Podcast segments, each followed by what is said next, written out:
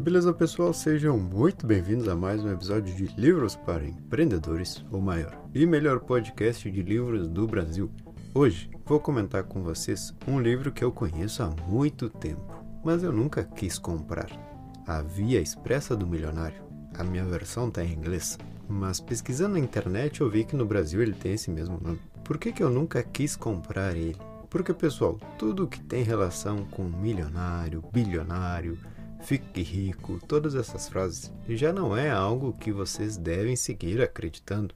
Sou muito mais inclinado para a ideia de abaixar a cabeça, ter disciplina, aceitar a dificuldade e trabalhar com a sensação de que eu já sou a pessoa que eu quero me tornar. Esqueça todas essas etiquetas de como fiquei milionário em 30 dias, todos esses títulos chamativos. Mas ok, vamos ao livro. Tudo começou quando Demarco, o autor, era um jovem questionador sobre o modelo básico de uma sociedade: estudar, trabalhar e se aposentar. A história de sempre. Ele ficava se questionando se, hum, realmente era isso que ele queria ou se não existiam outros caminhos para conseguir levar a vida. Até que um dia, caminhando pela cidade que ele morava, viu um cara jovem descendo de um supercarro e foi até ele. Demarco perguntou: Cara, o que, que tu faz da vida?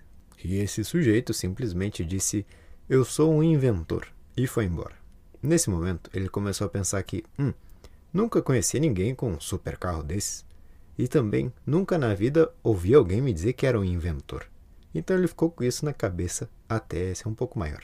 No livro, então, ele começa nos diferenciando algumas vias e por último, explica a via expressa do milionário, que é o título do livro, que é o que nos interessa. Então vamos a ela. Vias, aqui, ele chama que são os caminhos que tu pode escolher para ir levando a tua vida. E existe uma que é essa que ele diz que é a via expressa do milionário. O legal aqui é que ele usa o termo árvores de dinheiro, ao invés de usar o termo empresa, já que as empresas que ele criou ao longo da sua vida eram o sustento dele. E como no ambiente onde ele cresceu as pessoas não entendiam isso, ele simplesmente respondia que, ah, eu tenho algumas árvores que dão dinheiro. E com isso eu consigo viver. Então vamos lá. Quais são os quatro tipos diferentes de árvores que podem gerar dinheiro? A primeira é a mais conhecida e óbvia de todas, no qual não era muito a prioridade dele, mas chegou a funcionar. Os imóveis. Comprava, alugava, depois de alguns anos mais valorizado ele vendia. Um cálculo simples, sem muito mistério. A segunda árvore é o que ele chama de sistemas de distribuição. Isso seria tudo aquilo que está entre um cliente e um fornecedor, um marketplace, digamos assim, onde tu conhece pessoas que vendem o produto X e tu conhece pessoas que querem comprar esse produto. Então tu simplesmente faz essa distribuição e fica com a parte do negócio. Isso é o que ele chama de sistemas de distribuição. Uma possível terceira árvore são sistemas de software algo que tu pode criar para que muitas outras pessoas ou empresas usufruam daquilo ali. E a quarta árvore do dinheiro é a do conteúdo, a última que faltava para ele. Então ele escreveu esse livro. Conteúdo seriam coisas como cursos, palestras, livros, enfim, criar algo que possa ser comprado pelas outras pessoas, feito a partir do teu conhecimento ou da tua experiência. Isso é a árvore do dinheiro do conteúdo. Lembram do cara que disse para ele que era um inventor? Aqui é onde as peças começam a se encaixar. Demarco diz que o mundo está dividido em dois: os que criam e os que consomem. Desde que somos crianças, de forma inconsciente, a gente já se posiciona em um lugar de consumir. Quando tu ganhava 10 reais de presente, tu pensava, o que, que eu posso comprar com isso? Quando tu via o prêmio da Mega Sena em algum lugar, automaticamente tu já ficava conversando com as pessoas tudo que tu iria comprar com aquele valor. Enfim, durante toda a sua vida foi comprar, comprar e comprar. Quando uma pequena mudança, uma pequena diferente forma de pensar, pode fazer toda a diferença. Por que consumir e não criar? Daqui para frente, tenta desenvolver mais essa visão de criador, de inventor, de pessoa por trás do negócio. Quando tu for em um restaurante, não faz o pedido e fica no celular até chegar a comida, depois tu come, paga e vai embora. Não. Começa a desenvolver esse olhar mais de negócio. Calcula, bom, aqui tem 20 mesas. Cada mesa tem quatro lugares, mas não estão todas cheias. Tem mesas com três pessoas, outras mesas com uma pessoa. Vou colocar uma média de duas pessoas por mesa. Se são 20, eu tenho 40 pessoas. Digamos que o almoço lota duas vezes, porque abre meio-dia e às duas da tarde ele fecha. Então eles servem 80 almoços. Uma média de 50 reais por almoço, eles fazem 4 mil por dia servindo esse horário. E aí, à medida que o tempo vai passando, tu vai aprimorando esse cálculo. Imagina quanto deve ganhar cada garçom. Quantos garçons tens aqui? Enfim, é um exemplo para que tu perceba a diferença de como pensa um consumidor e um criador.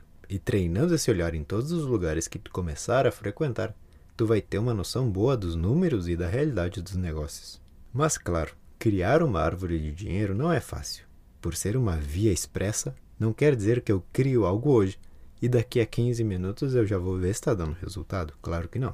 Estamos falando em um período aí de 5 a 10 anos, mas que realmente vale a pena arriscar.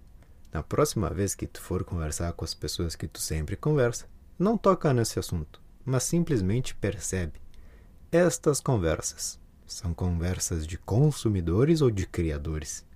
Esse é o caminho mais claro e simples para saber com quem investir mais teu tempo. Se esse tipo de crescimento é interessante para ti, ou reflete sobre as últimas conversas que tu teve.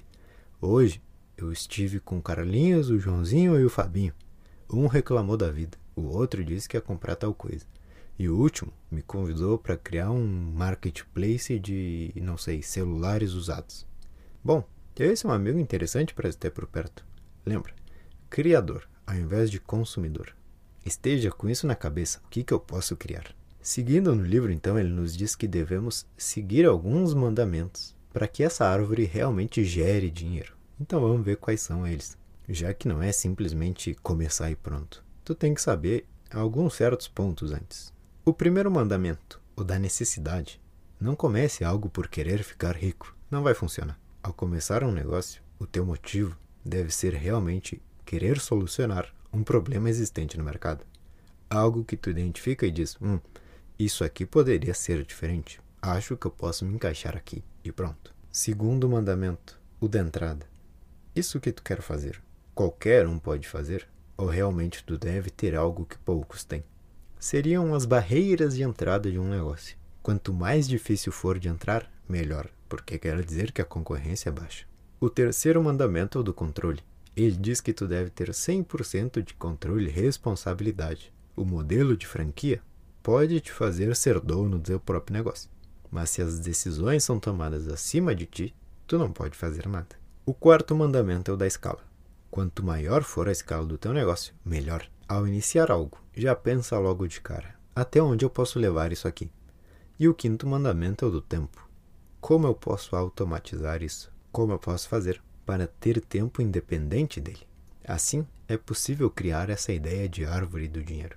Então o livro nos traz aí primeiro uma diferença na forma de pensar. Se desde sempre pensamos como consumidores, pensamos no que comprar e onde gastar, que tu passe ao lado dos inventores, dos criadores, para assim começar a tua própria árvore. Depois vimos alguns setores, algumas formas de onde começar a plantar essa árvore. E por último, os cinco mandamentos para fazer com que a empresa seja realmente boa. Resolver o problema do mercado, que seja algo onde nem todos têm facilidade para entrar e trabalhar ali, algo onde tu tenha total controle das decisões. Tenha cuidado com a escalabilidade do negócio. Até onde isso vai? E o quinto é o quanto tempo eu preciso estar presente, porque a ideia é que isso se torne algo automático. E beleza, pessoal, esse foi o episódio de hoje. Espero que tenham gostado e, claro, se quiser aprender a tirar o melhor dos livros em muito pouco tempo, conheça o nosso curso, onde eu te mostro todo o meu passo a passo e temos até uma aula onde eu leio na prática contigo, destacando os pontos mais importantes. O link está aqui na descrição. E te espero em uma próxima. Valeu!